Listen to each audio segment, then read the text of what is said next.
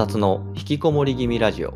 ごきげんよう、こたつです。このラジオは、おうち生活を楽しく便利にしてきた、偏愛にあふれた仲間をゆるく紹介する番組です。小さくまとまりたい、気楽に生きたい人に向けて、ヒントになるようなエピソードも配信したいと思っています。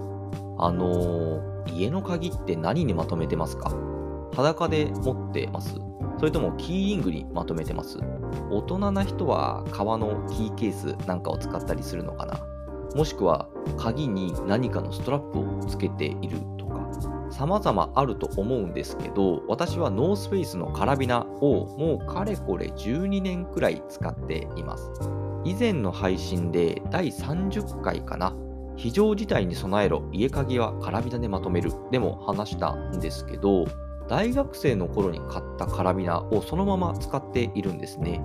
別に好きだから変えてなかったわけではなくてただ単に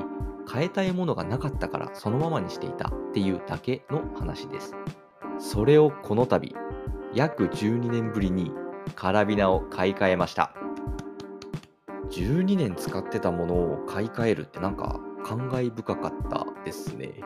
誰かに話すほどのことではないので、ラジオで今回はその話をしてみたいと思います。ということで今回は家鍵をまとめているカラビナをジブリにそんなテーマでお話ししていきたいと思います。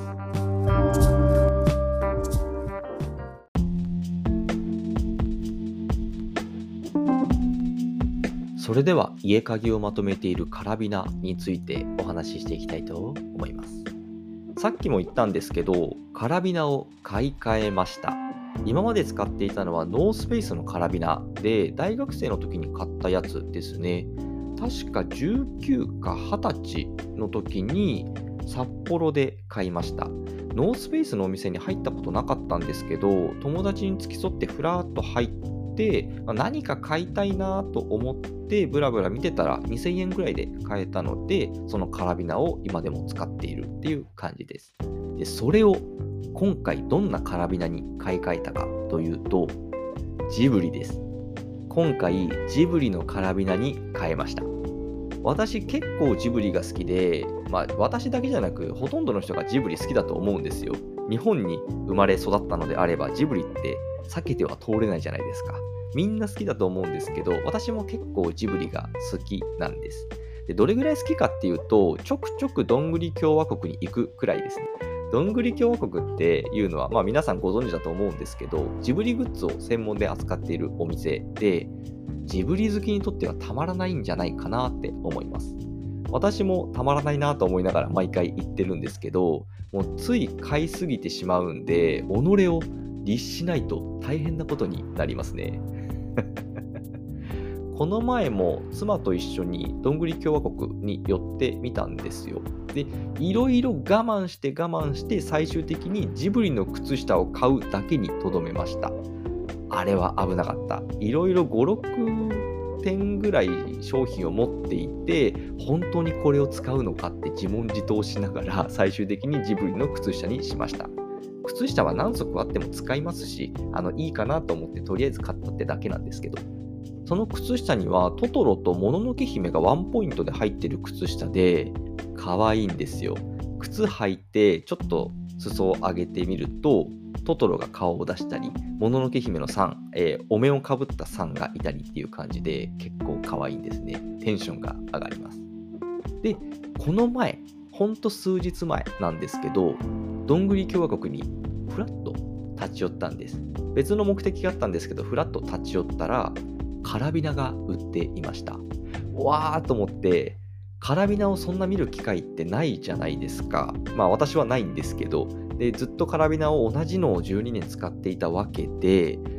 そんな時にジブリのカラビナが目に入るわけです。で、いろいろあって、魔女の宅急便のジジ、あと、千と千尋の神隠しの顔なし、天空の城ラピュタのあのロボット、ハウルの動く城のカルシファとか、本当いろいろあって何かに買い替えたいんだけどどれにするかめちゃくちゃ迷ったんです。どれぐらい迷ったのかな？少なくとも10分はその場で悩んでましたね。これ私の10分って結構長い方なんですよ。私即断即決タイプなんで10分悩むのはかなり珍しいです。でかなり迷った結果紅の豚のポルコにしました。ポルコのカラビナめっちゃいいです。ポルコってかっこいいじゃないですか。で、フォルム的にも可愛いし、うーん、カラビナをポルコにしたらちょっと大きくなっちゃったんですけど、丸っこい感じで癒されるんです。いい買い物をしました。そもそもカラビナを使い始めたのは趣味の自転車がきっかけだったんですね。以前の配信でも話したんですけど、私はピストバイクっていう競輪で使われている自転車に今も乗っています。まあ今、今年は乗っていないんですけども、それなりに乗っています。ギアは1つしかなくて、後ろに漕いだら後ろに進むってやつで、固定ギアってやつなのが特徴ですね。まあそんなこんなで衝動的に買い替えたわけなんですけど、カラビナというか家の鍵をまとめているものを気に入ったものに変えるっていいですね。毎日見るから気分が上がるんですよ。鍵って毎日見るじゃないですか。家を出るときと帰ってくるとき、最低でも1日に2回鍵を取り出しますよね。で家を出るときにこう鍵を持って刺すわけなんですけど、そもそも鍵を取り出すときにポルコを見て気分が上がるんです。で、鍵を取って家の鍵を閉めてカバンに入れる時のたった数秒なんですけどそのたった数秒ポルコを見るだけで気分が上がるのって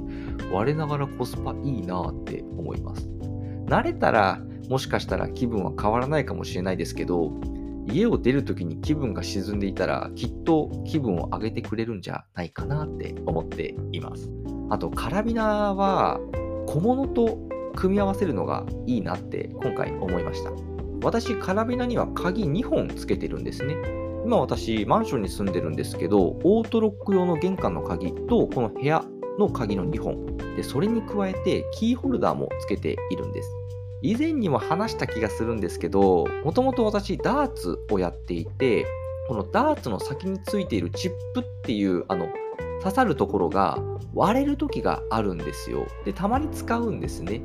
で持つ部分をこれバレルっていうのがあるんですけどそこにこうネジみたくこう回して入れるんですがそのチップが根元からたまに折れちゃう時があるんですでそんな時に中に入ったままのチップを取るための道具を今回キーホルダーとしてつけています。そのキーホルダーなんとなく惰性でつけていたあとは武器として使うためにも重り用としてつけていたんですけども、まあ、今回ポルコに変えるときはなくてもいいかななんて思ったんですが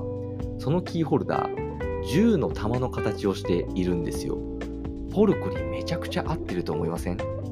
ポルコって飛行機乗りじゃないですか。で機関銃を搭載していて、まあ、空の上でバトルをしているわけですね。